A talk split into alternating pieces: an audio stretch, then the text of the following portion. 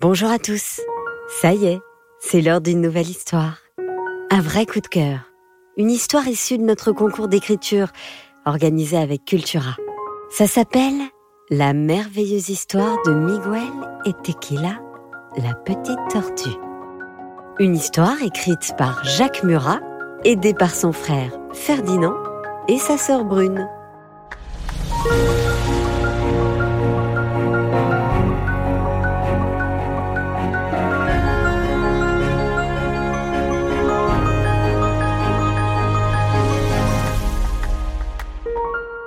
L'histoire se passe au Mexique, sur la côte pacifique, dans un petit village aux maisons multicolores nommé San Cristobal. C'est là que vit Miguel, avec sa famille, dans la petite maison bleue d'une ruelle ombragée qui descend vers la mer. Miguel est né ici. Il connaît le village comme sa poche. La petite église de pierre rose, si belle dans la lumière du soir. Le Zocalo, c'est la place du village, où tout le monde se retrouve, à l'ombre des lauriers en fin d'après-midi. Le marchand de glace, au parfum de fresas, de limon, de piña. Les vendeurs ambulants de tacos et de quesadillas qui s'installent le soir, à l'heure où les guitares des mariachis commencent à résonner sous les arcades. Miguel aime beaucoup le Zocalo. Tout le monde ici aime le Zocalo. Mais l'endroit qu'il préfère par-dessus tout, lui, c'est le Malecón, le front de mer. C'est comme ça qu'on dit au Mexique. C'est une petite baie de sable en croissant de lune, bordée de très gros galets gris, doux et ronds, chauffés par le soleil. Le Malecón, c'est un peu son jardin. Depuis qu'il sait marcher, il court dans le sable chaud, escalade les gros galets, nage dans l'eau transparente avec des poissons multicolores. Il les connaît tous. Il y a le poisson clown, orange et blanc, qui se cache malicieusement dans les algues. Le poisson lune, tout blanc, qui se gonfle comme un gros ballon avec plein de piquants dès qu'il se sent en danger. Les poissons bleus tout plats et les très gros aux reflets verts et violets. Il y a les baleines à bosse, remontent à la surface en faisant de gros jets d'eau, avant de replonger en montrant leur queue.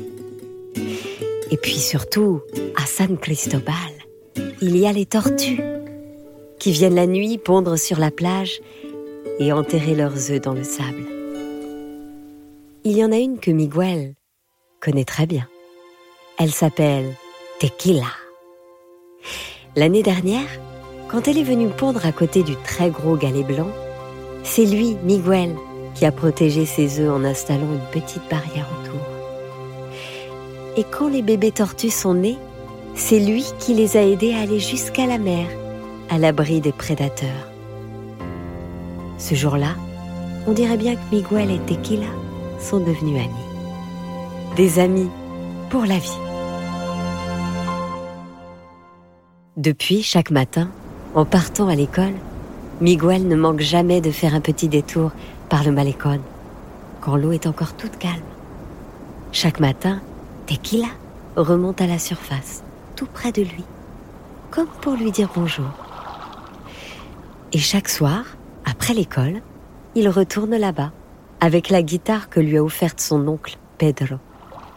Il s'assoit sur le petit ponton de bois tout chaud, face au soleil couchant, et il joue et chante pour Tequila. Et chaque soir, Tequila remonte, tournoie lentement et danse au son de la guitare, dans la lumière dorée qui inonde les vagues. Un instant magique. Miguel ne manquerait ce rendez-vous pour rien au monde. Mais un soir, Tequila tarde à montrer le bout de sa petite tête. Miguel a pourtant joué leur chanson préférée, celle où Tequila fait toujours les pirouettes sous-marines les plus folles. Mais rien, pas un mouvement dans les vagues. Il fait presque nuit quand il rentre chez lui. Il est tellement préoccupé qu'il touche à peine à son assiette. Lui qui est pourtant si gourmand. Miro, que te passa Tu n'as rien mangé. Il s'est passé quelque chose à l'école? Non, maman. C'était Kila. Elle n'est pas venue aujourd'hui. Répond-il tristement. Ah, elle est peut-être remontée un peu plus loin vers les rochers. Ne t'es préoccupé. Tu la verras demain. Maintenant, il est l'heure d'aller te coucher. Vamos Mais Miguel ne dort pas beaucoup cette nuit-là. Et aux premières heures du jour, il se lève sans bruit, se glisse dehors par la porte de derrière et court jusqu'à la mer. À cette heure-là, le Malécon est encore désert, ou presque.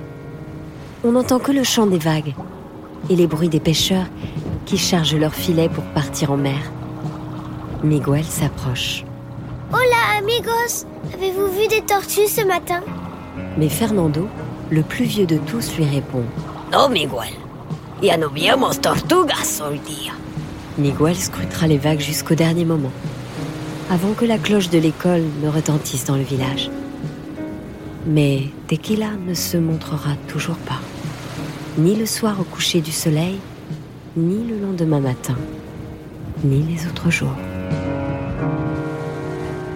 Au bout d'une semaine, sur le petit ponton de bois, ce sont des chansons bien tristes que Miguel joue sur la guitare de l'oncle Pedro. Un soir, son papa, venu le rejoindre, pose tendrement sa main sur son épaule. Tu sais, mon fils, les animaux de l'océan sont des êtres libres.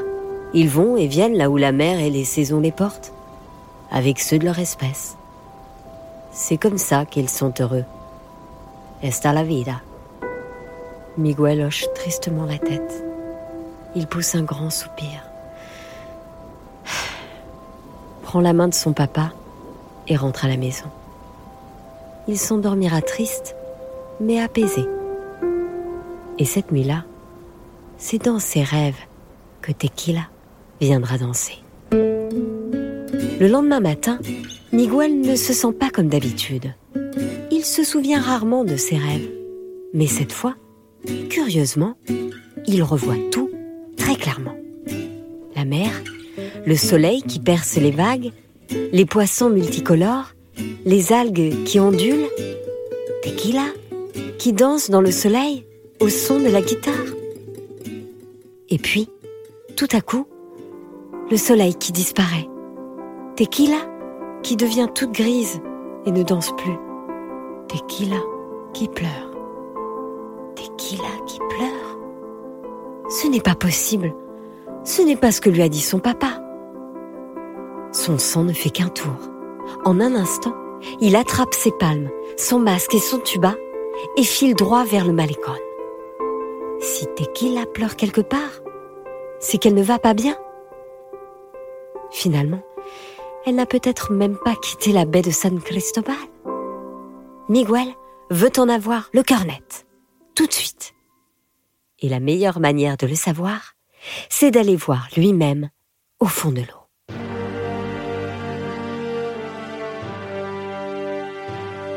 La baie est grande. Il en faudra du temps pour passer en revue chaque recoin où la petite tortue aurait pu aller se nicher. Mais Miguel se sent l'énergie d'un titan. Il ne s'arrêtera pas avant de les avoir tous passés au peigne fin. Les heures passent. Le soleil commence à redescendre sur la mer. Miguel allonge et explorer tous les fonds blancs qui bordent la baie. Il n'a pas trouvé la moindre trace de tequila. Il ne reste plus qu'un endroit à présent. C'est le petit îlot des pélicans qui fait face au village. C'est un peu loin à la nage, mais Miguel ne peut pas le laisser de côté. C'est son dernier espoir. Courageusement, il se lance dans la traversée, suivi par les gros pélicans qui planent au ras de l'eau. Il est épuisé quand il atteint enfin l'îlot. C'est alors qu'il aperçoit quelque chose qui bouge, là-bas, dans l'ombre d'un gros rocher chahuté par les vagues. Son cœur se met à battre à toute rompre. Il palme de plus en plus vite. Il se rapproche Oui, c'est une tortue. C'est elle. C'est. C'est Tequila. Miguel éclate de joie et l'appelle en riant. Ça fait des drôles de bruits sous l'eau avec son tuba. Mais on dirait que Tequila ne réagit pas. Et alors qu'il s'approche, il cesse de rire. Tequila bouge à peine. Elle flotte entre deux eaux, ballottée par les vagues, les pattes et la tête entravée par un vieux sac plastique déchiqueté. Bouleversé, Miguel s'agrippe au rocher et tente de reprendre son souffle. Il doit absolument faire quelque chose. Il se hisse hors de l'eau et se met à crier en faisant de grands signes en direction du rivage. Le vieux Fernando, toujours au bord de l'eau pour réparer un de ses filets, ne tarde pas à le rejoindre avec sa barque.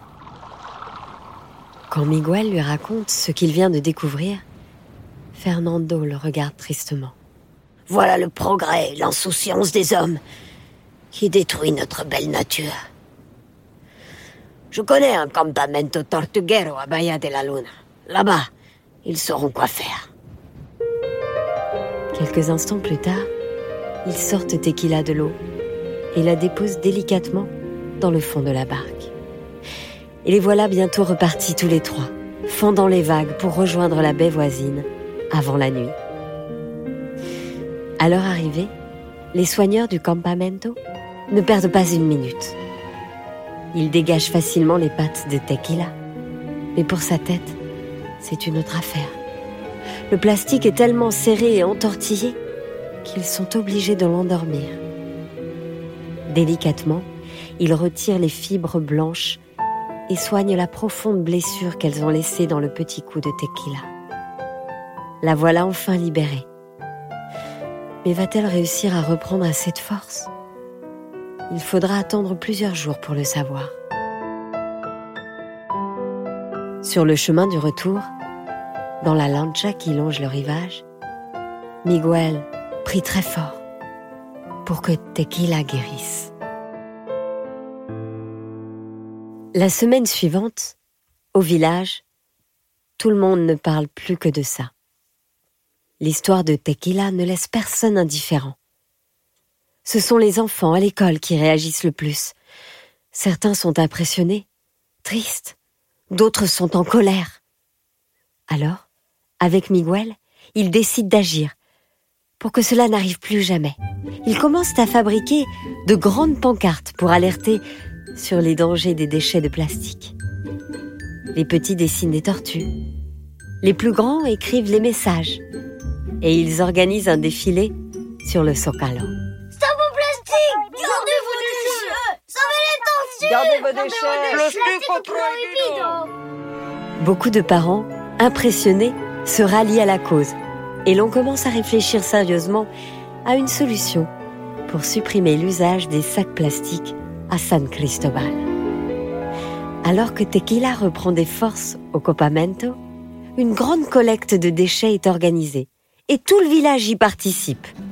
Si bien que le jour de son retour, le Malecon n'a jamais été aussi propre. Pour ce grand moment, toutes les familles du village se sont rassemblées au bord de l'eau. On a mis des piñatas partout, beaucoup en forme de tortue. Les soigneurs du campamento arrivent en barque avec Tequila. Miguel les attend, de l'eau jusqu'au cou. Sous le regard ému de tout le village, Tequila, enfin guérie, est remise à l'eau, dans sa baie. Sur le ponton de bois, tout le monde retient son souffle.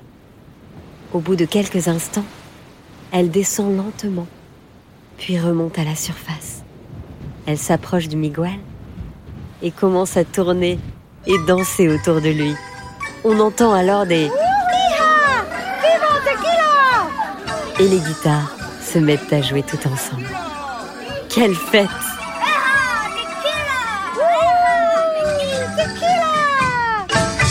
Depuis ce jour, on fête les tortues chaque année sur le Malecon. Et il n'y a plus un seul sac plastique à San Cristobal.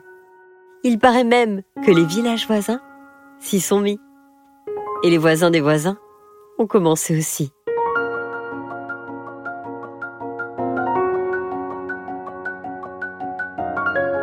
Voilà, c'était la merveilleuse histoire de Miguel et Tequila, la petite tortue.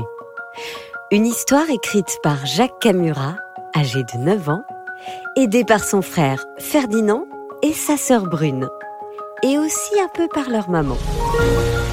Encore une histoire est un podcast produit par Benjamin Muller, réalisé par Alexandre Ferreira et raconté par Céline Kallmann. N'hésite pas à en parler autour de toi, même à ta maîtresse ou à ton maître, et pourquoi pas à tes cousins, tes cousines et tous tes copains et tes copines. Esa la carine, la brutone, la, la tortuga. Oh oui, la tortuga. Oh, la tortuga. Ah, la tortuga.